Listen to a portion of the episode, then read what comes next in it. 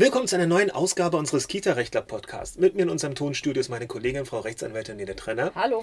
Ich bin Rechtsanwalt Holger Klaus und wir wollen uns heute mit dem etwas heiklen Thema beschäftigen, ob es denn erlaubt ist oder zulässig ist, dass man während seiner von einem Arzt festgestellten Arbeitsunfähigkeit einer Nebentätigkeit nachgehen darf.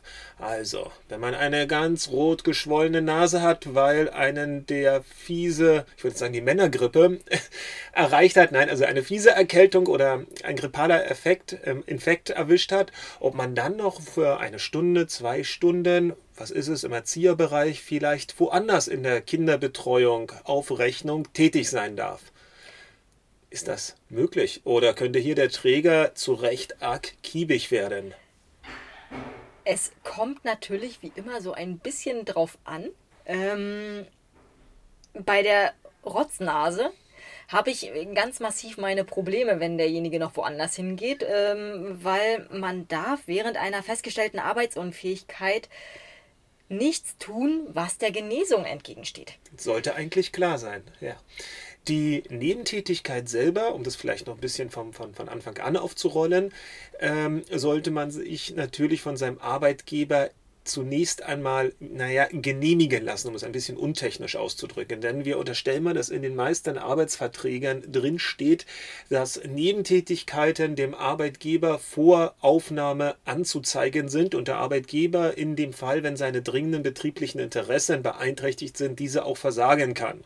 Das heißt, wenn es äh, herauskommt, dass jemand äh, womöglich in Konkurrenz zu einem Kita-Träger irgendwo die Kinderbetreuung organisiert hat, könnte der Arbeitgeber zunächst einmal so oder so, auch wenn es keine ganz entsprechenden... große Ohren bekommen. Ganz große Ohren bekommen und ganz große Augen und danach ganz groß womöglich äh, sich darüber aufregen. Also das vorausgesetzt natürlich sollte man erstmal hier gucken, wo steht man denn im Hinblick auf seine arbeitsvertraglichen Pflichten. So, dann aber stellt sich natürlich die Frage, ich bin krankgeschrieben und jetzt habe ich in meinem Eingangsbeispiel natürlich die rote Nase und den dicken Kopf und äh, den argen Tempotaschentücherverbrauch gerade zitiert, aber es gibt natürlich auch andere Arbeitsunfähigkeiten. Ich habe Rücken oder ich habe schlimm Fuß, ja genau. Und dann äh, kann ich natürlich zum Beispiel im Büro sitzen. Könnte man sich sehr gut vorstellen, dass ich irgendwo so ein paar kleine Buchhaltungssachen nebenbei mache oder sowas. Ja, da stört mich mein Fuß mal überhaupt. Sofern er hochgelegt werden darf und äh, geschont wird. Heißt es doch immer so. Genau. Nein, ähm, die Gerichte haben hier eine Formulierung gewählt, die besagt, dass man sich natürlich nicht im Rahmen einer von einem Arzt festgestellten Arbeitsunfähigkeit im Hinblick auf alles, was man macht, also das gesamte Freizeitverhalten, genesungshinderlich verhalten darf. Man darf also nichts tun, was den Genesungsprozess entweder behindert oder weiter hinauszögert, sodass man länger krankgeschrieben ist.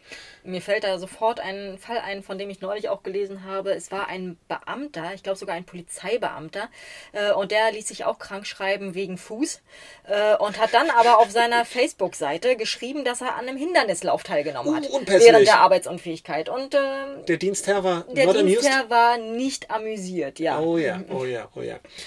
Ähm, ein Arbeitgeber, ein Kita-Träger hat natürlich ein Interesse daran, dass sein Arbeitnehmer so schnell wie möglich in den Job zurückkommt und als tja, ungeschriebene Treuepflicht gilt es daher, dass man alles das zu unterlassen hat, was die Genesung irgendwie behindern könnte.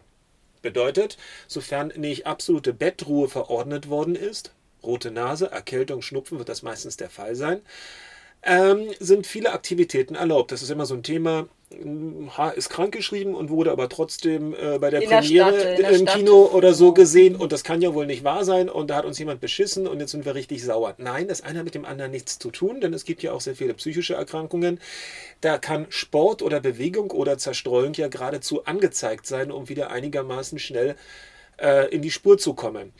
In Hinblick auf eine Nebentätigkeit ist es natürlich ein bisschen ähm, kritischer noch zu betrachten als bei irgendwelchen Freizeitaktivitäten, denn na nu, bei mir will die Person nicht arbeiten können, aber woanders, also das geht ja nicht. Arbeit ist Arbeit. Nein, auch da wird äh, durch die Gerichte durchaus unterschieden, denn es kommt darauf an, was für eine Arbeit ist das.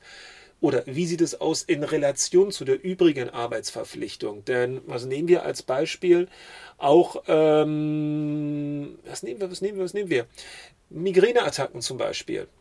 Das könnte bedeuten, dass jemand zwar nicht acht Stunden irgendwo arbeiten kann und auch acht Stunden nicht mit voller Aufmerksamkeit ähm, seiner Aufsichtspflicht ähm, genügen kann, gerade wenn es dann noch warm ist, heiß ist, die Räumlichkeiten stickig, die Kinder lustig gestimmt, dass das also was ganz anderes ist, als womöglich die eine Stunde am Freitagabend auf das eine Kind bei den ach so netten Eltern aufzupassen. Das ist ein gewaltiger Unterschied. Und da wird man sagen, bei Nebentätigkeiten, bei einem so vergleichsweise geringen Umfang und bei einer vergleichsweise so geringen Anforderung gelten nicht per se als, als genesungshinderlich. Aber, um wieder zurück zum Ursprungsbeispiel zu kommen, bei einer großen Erkältung wird jede Minute anderweitige Nebentätigkeit nach unserer Auffassung natürlich als extrem genesungshinderlich äh, anzusehen sein. Und in einem solchen Fall, wir bleiben bei der Erkältung, wo man einfach ins Bett gehört, in einer solchen ähm, Konstellation wird man als Erzieher, der sich darüber hinwegsetzt, auch wenn das Geld vielleicht äh, schwer benötigt wird, sich mindestens, äh, wenn der Träger das herausfindet und dementsprechend not amused ist, sich mit einer Abmahnung wohl anfreunden müssen oder er wird auch womöglich es mit einer verhaltensbedingten Kündigung zu tun haben, wobei wir nicht sehen, dass der einmalige Verstoß automatisch dann gleich zu einer fristlosen Kündigung führen könnte. Aber es sind Punkte, die zumindest erstmal auf dem Tisch liegen, mit denen man sich auseinandersetzen müsste. Und der Arbeitnehmer muss eine ganze Menge erklären können. Richtig, und das ist vielleicht der Punkt, der, der ähm, gar nicht der rechtliche Aspekt so sehr ist, sondern der zwischenmenschliche Aspekt. Denn was ist denn in dem Augenblick für einen für eine Kita-Leitung, für die anderen Erzieher denn das, was offensichtlich ist? Na nur, bei uns geht es nicht, wir haben die doppelte Arbeit, aber woanders nochmal Geld verdienen, zuzüglich zu dem, was man ja sowieso als Lohnfortzahlung bekommt, ist ja nicht jemand gerade schlecht gestellt dadurch. Ha, das kann ja nicht sein. Das finden wir aber sehr seltsam. Wir fühlen uns regelrecht reingelegt. Macht und also auch noch schlechte Stimmung. richtig Team. schlechte Stimmung. Und gegen dieses dann anzukämpfen, gegen diesen also menschlichen Aspekt, ist meistens ja weitaus schwieriger als, äh, ich sage jetzt mal tapfer, eine Abmahnung äh, hinzunehmen oder sich gegen irgendwelche Kündigungsbestrebungen auch gegebenenfalls erfolgreich zu Wehr zu setzen. Insofern sollte man gut nachdenken, was man da tut. Sicherlich ähm, gibt es Konstellationen, da ist es einfach nicht vergleichbar im Job. Also eine Operation am Fuß oder an der Leiste oder am Ellenbogen. Klar, wir können Kinder nicht hochheben, wir können Kinder nicht ähm, ähm, irgendwie stützen, wenn sie gerade drohen, irgendwo runterzufallen. Wir können nicht hinterherklettern. Wir können nicht hinterherklettern, wir können nicht mal richtig evakuieren, wenn es darauf ankäme. Ist etwas anderes, ist etwas anderes als womöglich eine Stunde lang Tja, was ist das Beispiel? Ähm, Buchhaltungsaufgaben. Buchhaltungsaufgaben. Ich wollte jetzt was mit dem Ellenbogen nehmen. Nein, aber irgendwo vielleicht ähm, beim Theater, da sitzen ja immer so nett die Damen und Herren irgendwie und passen auf, dass da niemand äh, oder beim, beim Konzerthaus äh, während der Vorstellung so hineinplatzt. Entschuldigung, bin zu spät, wo ist mein Platz?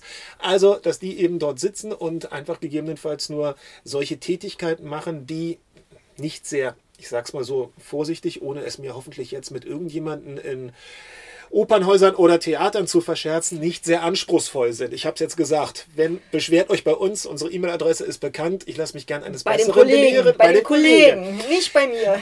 Aber das ist jedenfalls der Punkt. Menschen, äh, zwischenmenschlich sollte man einfach darauf achten, dass es vielleicht nicht die beste Idee ist oder es von vornherein ganz offen kommunizieren. Und wenn man dann deutlich macht, ich bin auf das Geld angewiesen, weil es gerade eine harte Zeit ist, dann wird man auch hier sicherlich seine Leitung und seinen Träger davon überzeugen können, dass das nun mal was anderes ist und schon in seinem Interesse hier keine großen Zickigkeiten irgendwie hochkommen sollten, weil, naja, rechtlich ist es zulässig.